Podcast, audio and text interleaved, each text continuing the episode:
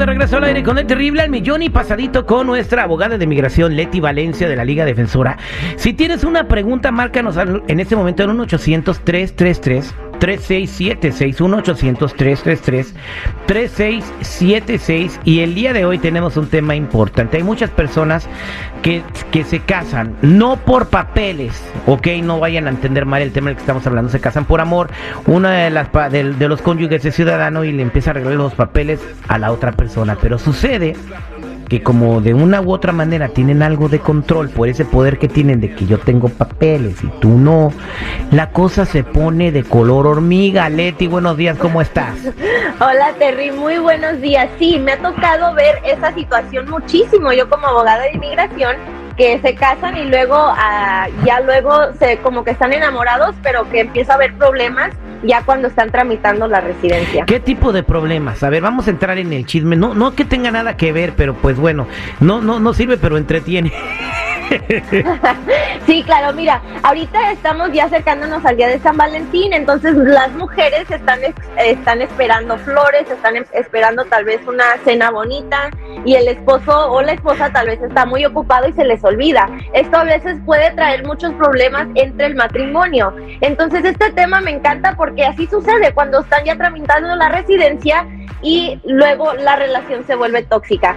Una, un ejemplo es cuando esta persona que te está tramitando la residencia te está amenazando todo el tiempo y te dice, oye, si no haces lo que te digo, te voy a reportar con inmigración o voy a sacar la solicitud que ya sometí para ti. Esta es una manera de controlar a, controlar a la persona. Ok, eh, que los empiezan a amenazar, pero eso es malo. Y también, bueno, no soy experto legal, pero eso lo puede usar la persona que es víctima de esto para, para seguir en su proceso migratorio. Es importante que sepan que no te pueden amenazar por este por quitar por quitarte los papeles, porque te quita la tranquilidad, no puedes dormir y eso se llama violencia psicológica y te hace calificar para que sigas con el proceso. Pero eso no califica, güey. O sea, por favor, digo, si tu vieja o tu güey te va a hacer el paro de tener los papeles, pórtate bien. Eso no, eso una cosa, es, una cosa es portarte bien y otra cosa que te, que te tengan en calidad de esclavo y ya es todo lo que yo diga porque si no te quito tu proceso, ¿verdad, Leti?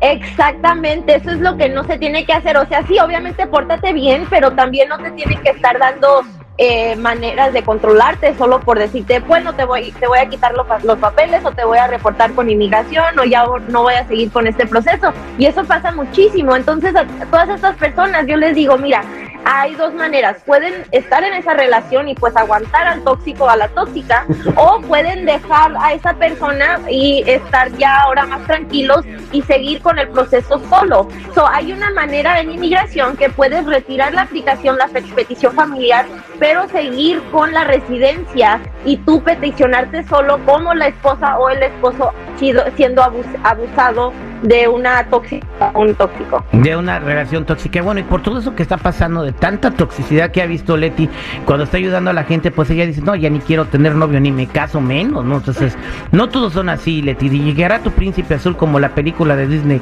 Un día vas a besar un sapo y se va a convertir en príncipe. sí, verdad, ojalá. Oye, eh, hablemos también de una pregunta que nos hace, me, me escribieron aquí a las redes sociales, arroba terrible radio, arroba terrible radio.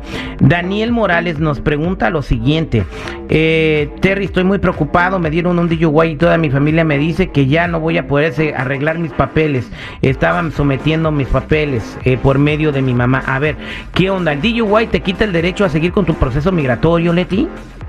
Eh, bueno, sí, depende de qué es, qué es la solicitud que están pidiendo. So, por ejemplo, si es un, una residencia, un DUI no te va a afectar para nada con que cumplas con los requisitos. Tienes que pagar la multa, si te dieron clases, pues terminan las clases o hasta community service. Pero si usted tiene el DACA, si alguien tiene el DACA o el TPS, un DUI puede hasta descalificarlos, porque estos beneficios son discrecionarios, o sea, no tienes ningún derecho a dártelos te los da el gobierno cuando te portas bien. Así que si te dan un DUI y tienes el DACA o el TPS, tengan muchísimo cuidado y hablen con un abogado. Pero Terry, como dices, la residencia no hay ningún problema. Ahí está. Entonces, si tú tienes algún problema con esto, un DUI, eh, o, tienes miedo de que te van a quitar los papeles por eso, no te preocupes, pero siempre eh, consulta una, una persona experta como Leti para que te eche la mano con eso. Y hablando de expertos y expertas, Leti, si alguien quiere contactarse contigo para hacerte una pregunta, ¿Cómo te encuentran? Claro que sí, nos pueden marcar al 1-800-333-3676, 1-800-333-3676 y les recuerdo que estamos en todas las redes sociales. Si me buscan en arroba ah, defensora en Instagram, allí voy a estar también contestando muchas preguntas. Oye, en arroba defensora en Instagram está tu foto. Sí, sí hay una foto mía. Vayan a ver a Leti Valencia de la Liga Defensora. Que tengas buen día, mi Leti. Gracias, Terry, buen día.